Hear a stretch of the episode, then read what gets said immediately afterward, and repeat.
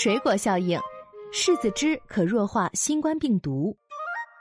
最近，日本奈良县立医科大学的研究人员发现，传统的治疗药物士丹宁或可在防止新冠病毒感染中发挥有效作用。日本人自古以来就从尚未成熟的柿子中榨取色汁，或用于染布，或用作治疗烧烫伤以及缓解宿醉不适感的药物。据此，一种或许能对抗新冠病毒的全新方法最近浮出了水面。奈良县立医科大学的研究人员最近公布，士丹宁液或许具有抑制新冠病毒传染力的效果。奈良县立医科大学的伊藤利阳教授和石野寿一教授九月十五号召开了记者会，宣布他们的研究小组在人类唾液和新冠病毒的混合液中加入高浓度士丹宁后。成功抑制了病毒活性。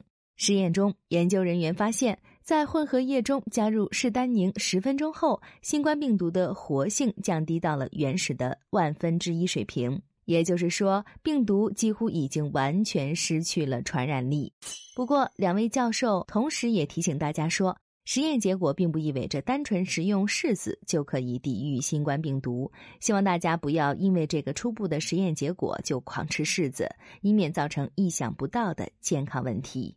他们表示，今后研究小组还将进一步开展实验，弄清单宁在人类口腔内抑制新冠病毒的机理以及必要的使用量。此外，他们还打算与企业合作，尝试开发像口香糖或水果糖那样可以长时间停留在口中的含有单宁成分的食品。更多信息请看日本网三 w 点 nippon 点 com。